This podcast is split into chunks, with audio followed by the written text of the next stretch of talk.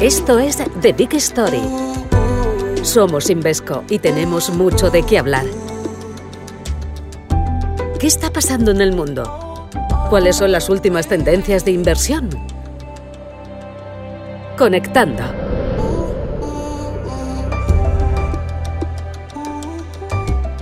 Bienvenidos al podcast de Invesco sobre inversión en, en, rentas. Soy Fernando Fernández Bravo, responsable de ventas institucional de Invesco, y nos acompaña mi compañera Los Peguein, directora de ETFs de Invesco. Hola Fernando, encantada de compartir contigo este espacio. Invesco lleva realizando varios años una encuesta a nivel europeo, tanto a asesores como a inversores. Eh, Lo, ¿Cuál es la razón por la que Invesco se ha decantado por elaborar la encuesta? Pues mira, en torno a una quinta parte de los activos para los que se ofrece asesoramiento en España son productos de rentas. Por esto nos pareció interesante realizar una encuesta a inversores y a asesores para entender mejor sus necesidades de inversión. De hecho, realizamos por primera vez esta encuesta en España hace tres años y ahora después del impacto de la pandemia. ¿Qué es lo que nos dicen los inversores? ¿Por qué es importante las estrategias de rentas? Lo que estamos observando es que el principal objetivo del ahorro de los inversores españoles es la jubilación, con un 57%, 8 puntos porcentuales más que hace tres años. Los siguientes objetivos por importancia son uno, conseguir una renta regular por pagar los costes habituales y dos, conseguir un fondo de emergencia. Con los dos primeros objetivos de ahorro, que son la jubilación y conseguir una renta regular para cubrir costes, la generación de renta es fundamental. Los inversores confían completamente en los conocimientos de sus asesores acerca de los productos de renta.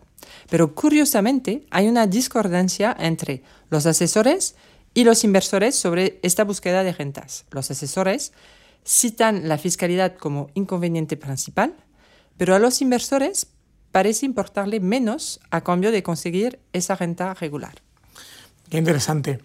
Después de todo lo que hemos vivido en estos últimos tres años, que, que, hemos tenido de todo, ¿qué evolución veis entre las encuestas? Hemos observado que la mitad de los inversores han mejorado su situación financiera en los tres últimos años y creen que esto se repetirá en los próximos tres ejercicios. Y de hecho, también uno de cada tres estima que tiene demasiado dinero en efectivo en sus cuentas, lo que refleja más interés para invertir en fondos.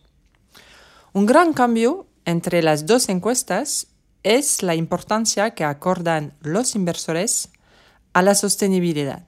Dos de cada tres inversores quiere que sus inversiones tengan un efecto positivo en la sociedad y que respetan los criterios ASG, que son los criterios ambiental, social y de gobernanza. Dentro de los criterios ASG, el aspecto más relevante y con diferencia para los inversores es el cambio climático y la sostenibilidad.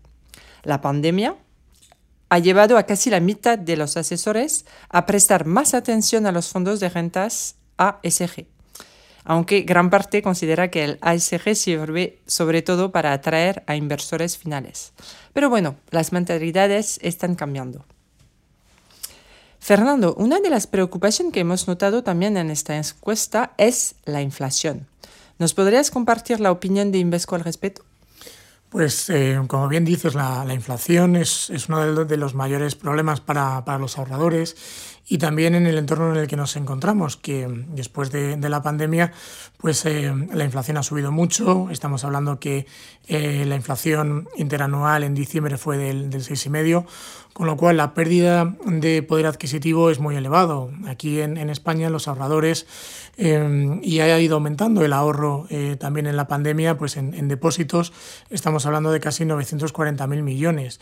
La rentabilidad que tenemos en los depósitos es prácticamente cero, con lo cual pues con esa pérdida de valor adquisitivo pues de la inflación del 6,5, pues prácticamente todos los inversores en, en depósitos han perdido dinero, ¿no? Con lo cual pues eh, lo que tenemos que intentar es pues batir a esa inflación para poder eh, mantener nuestros ahorros y mantener el, el, valor adquisitivo. Gracias, Fernando. Muy interesante. ¿Qué opinión tiene Invesco sobre las retiradas de estímulos de los bancos centrales y posibles políticas monetarias más restrictivas? Pues aparte de los inversores, al banco, a los bancos centrales también les, les preocupa la, la inflación. Y una de las cosas que puede ocurrir este año y que pues vamos a ver pues más pronto que tarde es la subida de tipos de interés de, por parte de los bancos centrales. Pues eh, la Fed ya ha avisado que va a subir tipos de interés, que va a reducir el, el, volumen eh, de su balance eh, en verano con lo cual, pues bueno, pues eh, vemos que esa preocupación de, inflación pues es lo que nos va a llevar seguramente pues a un periodo de transición en el año 2022 en los que pues se van a retirar esos estímulos de políticas monetarias, esos estímulos también pues de, políticas eh, fiscales. Y aquí el miedo que, que, tenemos y yo creo que bueno pues que compartimos con, con, lo, con los mercados es pues que si esas retiradas de estímulos son demasiado rápidas pues nos podemos encontrar en el que el año 2023 pues sea un, un año de, de, recesión, es decir, pues que los ciclos económicos, pues que esperábamos un ciclo económico expansivo todavía para este 2022, 2023 también, pues que se adelanten con esas subidas de tipos y que acaben pues con un ciclo económico pues eh, que llevábamos ya muchos años y, y, y los miedos pues a, a, una recesión en el año 2023 pues que pueden llevar a los mercados a, a caer de, de una manera notable. Gracias. Con el objetivo de generar rentas y en este entorno macro que nos has comentado, ¿qué estrategias estimáis más atractivas desde Invesco? Pues aquí lo que tendríamos en primera opción sería pues eh, definir los, los horizontes temporales y sobre todo bueno pues los perfiles de riesgo. Pues para aquellos eh, perfiles de riesgo pues eh, más conservadores pues aquí lo que podríamos eh, tener en cuenta son las estrategias de productos lo que denominamos mixtos es decir que inviertas tanto en renta fija como en renta variable. Al final pues la rentabilidad por dividendo de las acciones pues es mucho más elevado que la rentabilidad por cupón de, de los bonos.